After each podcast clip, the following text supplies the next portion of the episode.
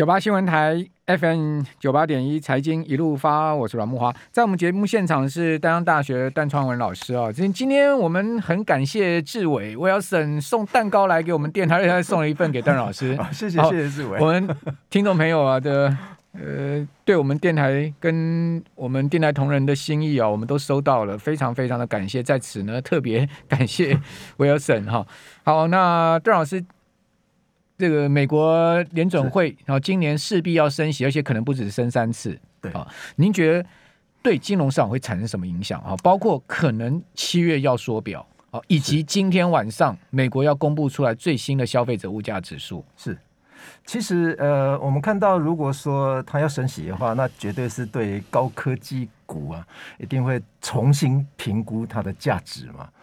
那如果说估值修正，估值一定会。最近台股中小型股票跌也是这个原因。对对对，而且我这边我看到啊、呃，这个一则的那个评估哈，呃，本年开年以来哈，就美股下跌的那个报报酬率虽然没有大家没有说呃非常的惊奇，说是负的很很多哈，但是是从两千年哈。泡那个网络泡沫以来啊，是跌得最凶的啊。那如果以二零一七年来看的话啊，到二零二啊，从二零零一年一直到今年来看的话哈，大概今年是周周跌幅是最是最高的。也就是说，从两千年网络泡沫以来哦。纳斯达克指数没错啊，因为第一周跌了五点四趴嘛。对对对，呃，对不对？四点五三趴，对不起，四点五三趴。那，确实是纳斯达克指数是两千年来最差的开年格局。对对对，标普是六年来二零一六年来最差的开年格局。对呀，标普没有跌到四点五趴，但它也跌了将近两趴。是，好，第一周哦，真的第一周。所以大家听到，比方说那个费德他要升息的话，我想升几次啊？那预估是三月份会啊，会提前到三月份去升第一次哈，那其他的几次的话，到底会升到多少的幅度的话，我我想那个费德的官员应该也在衡量说，到底会对股市的冲击会有多大，或者是会把通膨压在几趴以内哈。那当然这个是两难的哈。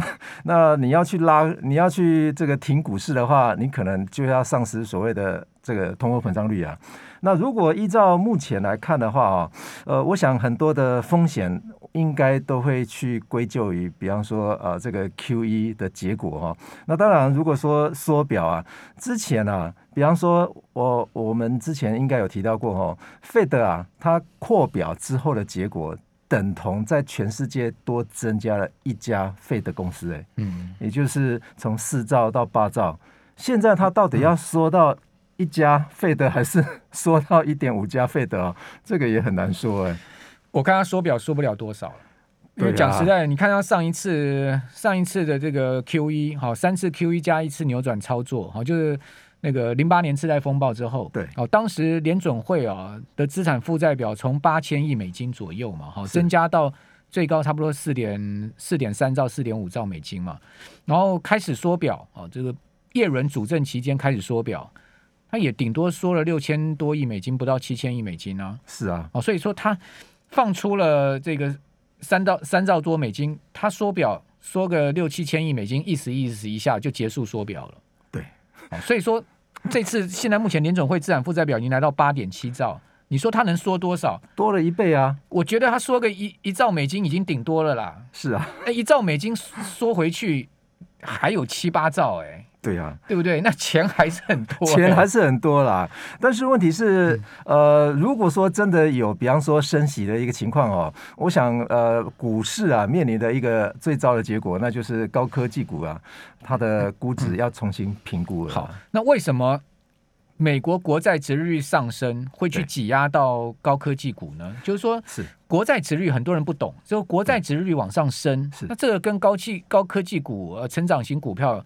呃的估值有什么关系呢？其实是这样子啊，也就是说，呃，有很多高科技股啊，它需要募资哈，它来自于所谓的债的债的那种那种资非常多啊。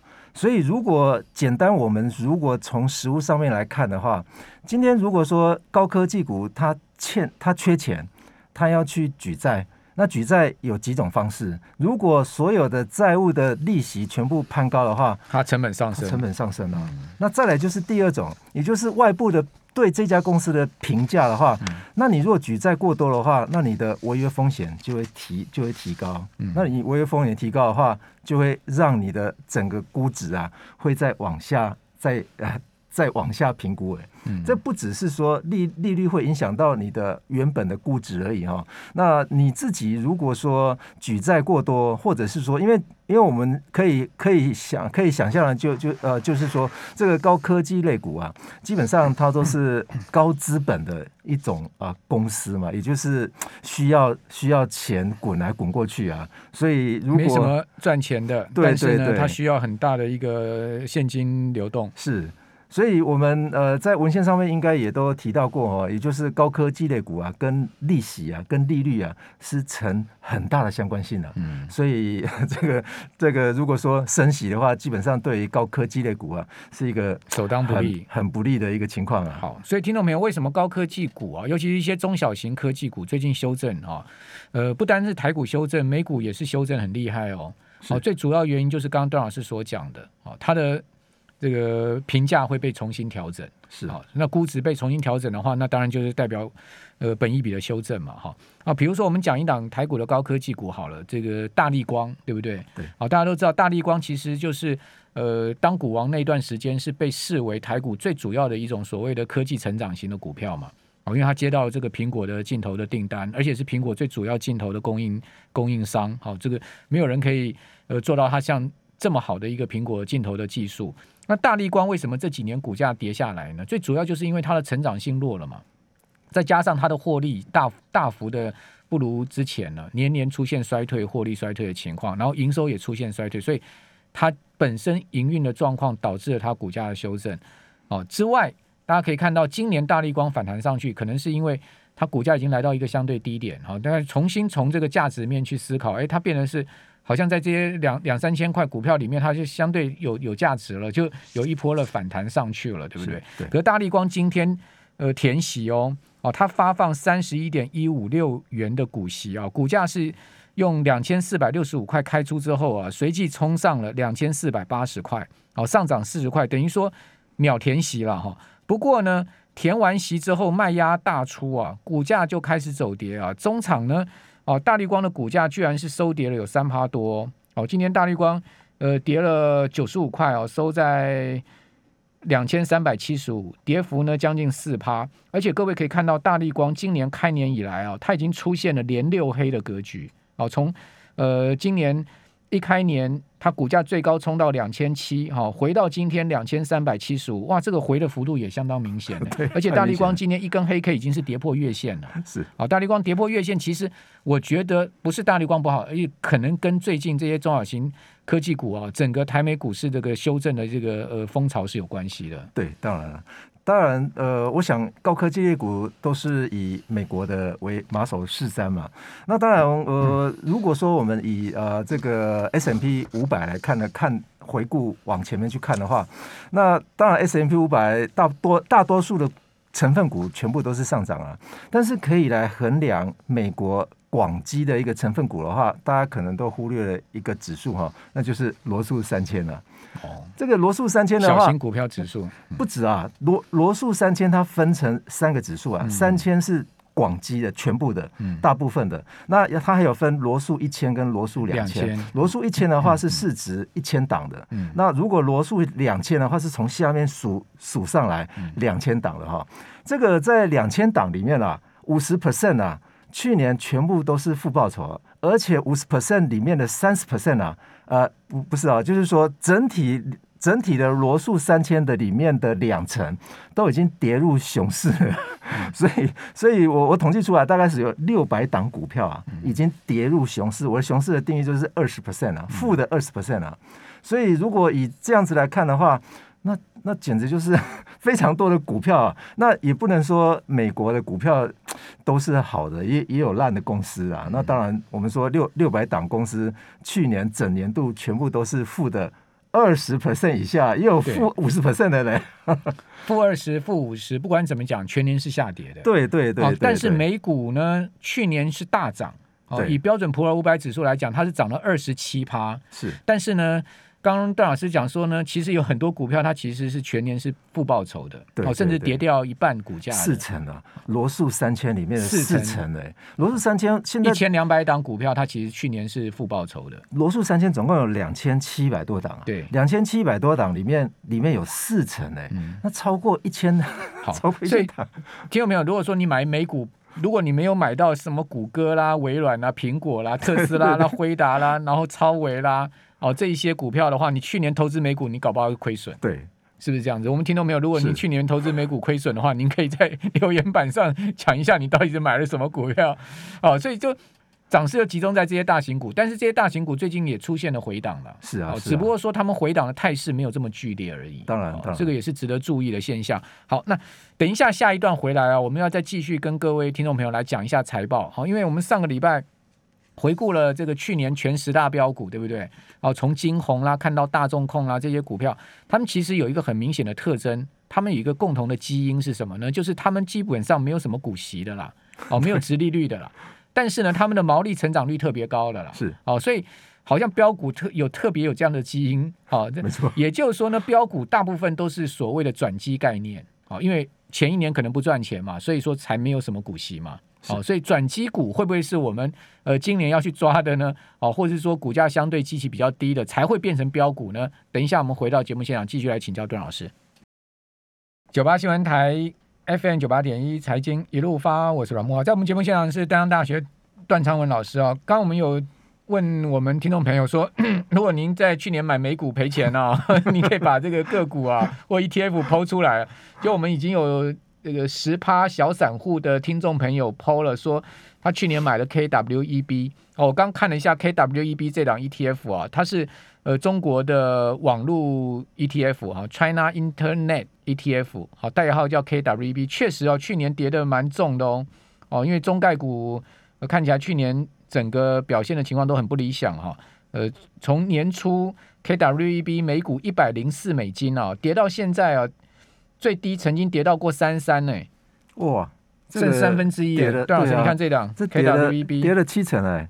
对啊，哦，我这个给大家看一下 我这个电脑上面这档 ETF 的走势图啊，哦，的确是跌得很重哎，是啊，哦，这个买到中概股了，哦，中概股去年是杀翻了，不过这几天港股是大涨哎，今天港股哇气势如虹啊，哦，涨了两趴多，但是之前港股已经这个跌得很凶啊，所以现在现在涨回来，我想赚钱的人似乎也是很少啊，嗯。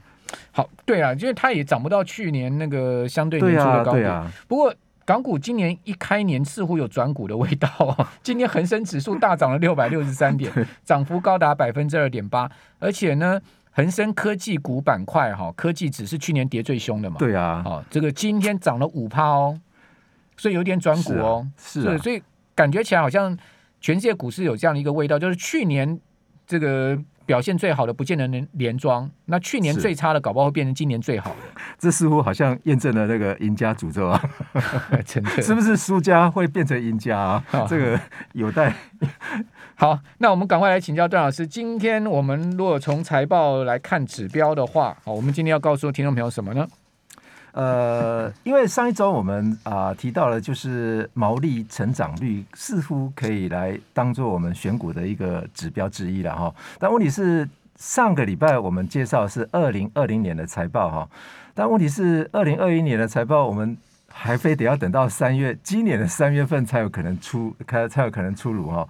那如果说我们用营收跟这一季，也就是说第三季已经公布的啊，这个毛利的话，哈，毛利率的话，去反推第四季的毛利，再用第四季的毛利去反推全年度的毛利，再来去计算二零二一年的毛利成长率的话，那这个是是一个预估值的哈。也就是说，在年报还没出来之前，我们先去预估了哈。因为因为怎么说？因为我们每一个月啊。都会去公布前一个月的营收情况，对，也就是说每一个月的十号都会看到上市上柜公司，它会公布营收而已哈。那它赚多少钱，它是可以不用公布的。那当然有一些公司它会去公布它的盈余的部分，那盈余的部分的话，似乎好像多数公司都没有公布哈。所以我们用呃上一季的情况，上一季的毛利率的情况啊，来去反推第四季的毛利。那再用第四季的毛利去加总第三季以前的毛利，再来去跟二零二零年去做比较，说到底今年的毛利是不是有比较增长？好，我们讲白话一点，就是说我们呃推出来。估出来了哈，估出来推出来去年的整个毛利的情况，对对对，好，然后再去跟前一年去做比较，是，因为因为年报还没出来，所以我们用预估的，所以先讲清楚，我们是预估的，我们是预估的哈。那从预估值里面哈，我再去做筛选，也就是说跟上礼拜的选股的模式是很类似的哈。那因为我们现在只有毛利成长率跟毛利率的部分哦，所以我筛选的方式是呃把今把二零二一年的毛利成长率算出来之后啊。这些公司它的毛利预估的毛利成长率都要高于三成，哦，那二零二零年的毛利率也要大于零，预估的毛利率也要大于三成，嗯，再来是周跟月的三大法人买卖超一定要大于零，也就是说至少要买一张哦，那所谓的大家如果看到那个看板上面的话。周报酬啊，不是说从今天开始往前面算一周哈，是从一月三号，也就是今年度以来算到一月十一号的周报酬啊。嗯，那如果是月报酬的话，是从昨天算到去年的十二月十三号哈。那也就是说，呃，我们看到那个周报酬的话，是看今年的报酬率的哈。那我把它分成说，呃，三大法人。哦，他的呃这个呃买卖超的前十名，就三大法人加总的了。对，三大法人加总，以张数为论，张数以张数为论。各位看到表上面三大那个就是以张数为论，今年第一周对，因为我们两周前已经确认了，就是量是比金额还要强的哦。好，那我念一下这这些股票有哪一些呢？第一档是金元店，哦，第二是台表科，第三是润泰新，第四是惠特。哦，接下来是万海、万润、世纪钢、光吉、亚信、亚信跟迅德，这都是最近台面台面上面的呃很热门的股票。对对对，没错没错。但是啊，我们似乎看到所有的平均报酬率全部都负的啊，因为都都跌啊。对，只有只有万润跟世纪钢涨。对，反而是啊，比方说我们我们台表科也涨。对，但是我是用呃，除了用周报酬率以外，我用一个相对报酬率哈。什么是相对报酬率啊？也就是说。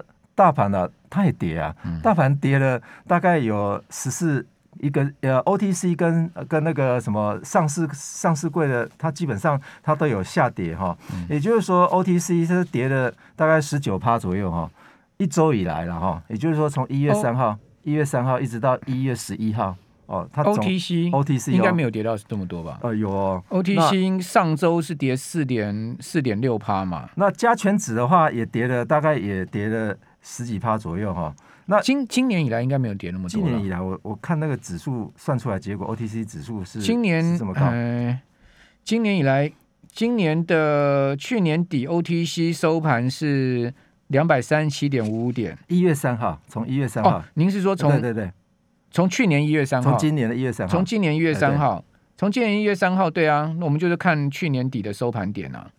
哦，两百三十七点五五点到今天，呃，收。二二四点四九嘛，应该没有跌到十几趴。那相对报酬就是大概差不多有五趴有了，就是相对啊、呃、大盘的报酬率啊哈。嗯、那基本上我们如果用平均值来看的话哈，如果比较自营外资跟所谓的投信的话哈，那似乎好像自营的。还是比较好一些些啊，哦，也就是说 没有跌得这么凶啊，哦，那当然，如果说以三大法人来看的话，他所有买的股票的话，如果用投资组合来看的话，那似乎好像这一些呃，基本上都是呈负报酬的情况啊。好，不过我觉得也许第一周它是负报酬，对对，对，对，但是不代表它今年会是这样子。是啊，是啊。那我觉得法人会去买他们，一定有原因，一定有原因。那段老师其实这张表上，我觉得有一个很重要的地方，就是他这些法人今年。周买超比较多张数的个股，其他的毛利成长率跟毛利率都都很不表现都很不错，没错。好，比如说像金源店，啊，它的毛利成长率是三十趴，台表科的毛利成长率是六十一趴，哦，润泰新是四十六趴，惠特甚至达到百分之一百一十一，哦，万海的毛利成长率是六百六十三趴，哦，万润是六十趴，哦，世纪钢是三十四趴，光吉是九十六趴，雅信也是九十六趴，迅德是五十趴。对哦，所以他们的毛利成长率都相当的高。对，这个是。那我倒觉得这些个股可以作为参考，参考啊。这个其实放口袋名单参考。其实我们我们如果说要看财报的话，其实时间都要拉长一点的。好，那拉到一个月，对，至少要拉拉到一个月哈。那当然，这个一个月里面啊，有一个一个月的啊，比方说我是用月买超的，也就是用法人月买超的部分哦，那。有一些股票会有一些变动啊，也就是说，我们还是用比三大法人跟投信、自营、外资再来比一次哈。那当然，这个这个年初来 年初以来台股都在跌哈，所以呃，似乎也看不出说到底哪一个比较厉害啊。月月的话是从一月一月三号开始算吗？啊、呃，不是，是从去年的十二月十三号。哦，从去年十二月十号，就是一一个月，刚刚好一个月，刚刚好一个月的。那这一个月三大买超的个股有哪一些呢？我再念一下，我们听众朋友可以听一下，就是彩金、惠阳 KY、台表科、统一时光集、金源店、红红玉科、雅信、万润、至上。哎，其实重复的股票还不少，像是万润啊，好像是。光集啦，像是台表科，好，这些都是有 double 到的。对，所以大概就是这些股票嘛，没错。其实大家可以看一下这些个股，都是他们的毛利成长率都是明很明显的，很不错的。是。那如果说我们用今年以来哦，它的周报酬哎涨得非常高的来看的话，似乎好像没什么逻辑耶。它的毛利成长率预估，我们预估的毛利成长率基本上多数都是负值哎。这个为什么它会涨这么多啊？这个可能。这个这种这种投这种投资逻辑的话，似乎在我们财报里面似乎是看看不到说毛利成长率是正的情况啊，嗯、全部都是负的啊。好，短时间比较没逻辑啊。我觉得这种呃财报看个股哈，或者说指标看个股，要用比较长的时间来看。是，而且这个买卖超的金额、买卖超的张数也是都是负的。好，